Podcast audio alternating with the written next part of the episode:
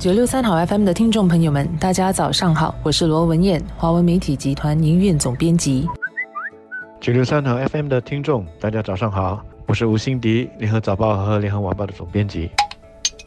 新加坡的第四代领导班子推选出领袖的这个过程相当有意思，相信也是新加坡独有的。新加坡总理接班人传统上不是由现任或资深部长直接点名，而是由同辈同僚协商推举一个人。根据王瑞杰在上个星期五记者会上的表述，第四代领导班子大约在一年前启动了讨论，并在大约一个月前达成了共识。而王瑞杰和陈振声这两位领跑者都没有参与相关的讨论，而是由其他第四代领导人自行决定将会由谁来领导他们。而王瑞杰是在大约一个月前，也就是在行动党干部大会召开前被通知。第四代领导人也在同一个时候知会了李显龙总理。王瑞杰在得知消息之后呢，便与陈振声讨论，并邀请陈振声成为他的副手。而陈振声很快就答应了。参与讨论的四居内阁成员形容整个商议的过程是非常和谐，没有过多的。争执，在这样的一个协商过程中达成共识，和平的推选出下一任领袖，相信是新加坡独有的一个现象，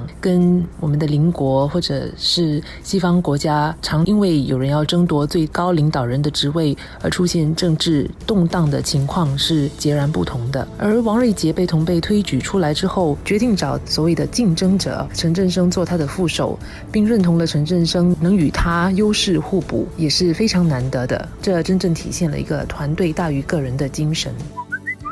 大家现在关注的应该就是下一步会是什么？李显龙总理他已经说了，他会在适当的时候改组内阁，这应该是下来重要的一步。我们可以预期，总理会在内阁改组的时候，给予王瑞杰和陈振声他们两个人更多发挥的空间，特别是王瑞杰，几乎可以肯定，到时会出任副总理。不过，内阁改组会在什么时候发生呢？因为现在已经是十月底了。离明年的财政预算案已经是非常接近了。一般的这个情况，各政府部门的预算工作其实已经开始在进行了。所以，除非内阁是在下来一两周就很快改组，否则就会对明年二月初的这个财政预算案造成了困扰。所以，我自己觉得比较大的可能性是在国会辩论了各政府部门开支之后不久就会进行内阁改组。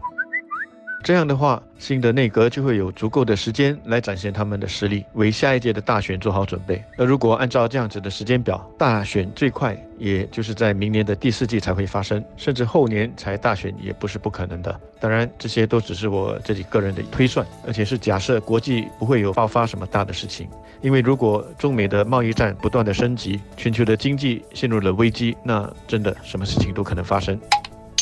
而我们也看到，新加坡所面对的国内外的挑战越来越复杂，全球和本区域的政治和经济局势都不十分明朗，任何的动荡都可能会波及到新加坡。所以第四代领导班子身负重任，他们的团结能否发挥团队精神，对新加坡下来的持续稳健发展是非常重要的。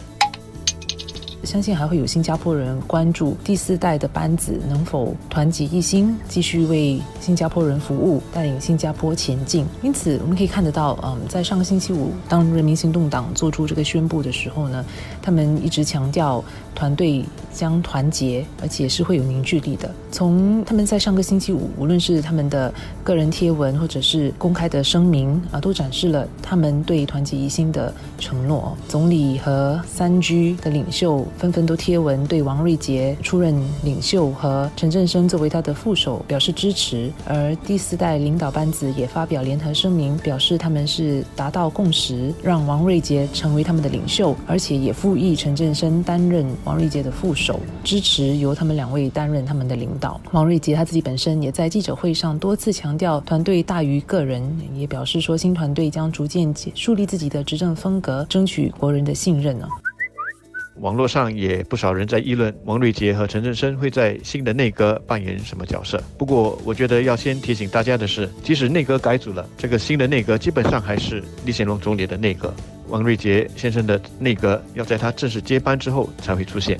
所以，新的内阁里，王瑞杰和他所领导的四居的团队虽然会扮演更显著的角色，但是。一些资深的阁员应该还会继续留下来，确保稳定的过渡。还有一个值得观察的是，现在王瑞杰和陈振声他们两个人所负责的部门都是跟经济有关的，一个负责财政部，一个负责贸工部。在新的内阁中。他们中是否会有一个人转去负责，或者是兼任跟国家安全有关的部门，比方说国防部或者是内政部？这一点，我看除了李总理他自己之外，大概其他人也都无法说得准。无论如何，我们大家现在所希望看到的，就是在第四代的领导人确定了之后，整个世居的团队能够展现出无比的这种协作的精神，并且更清楚地向新加坡的人民解释他们对于新加坡的愿景是什么。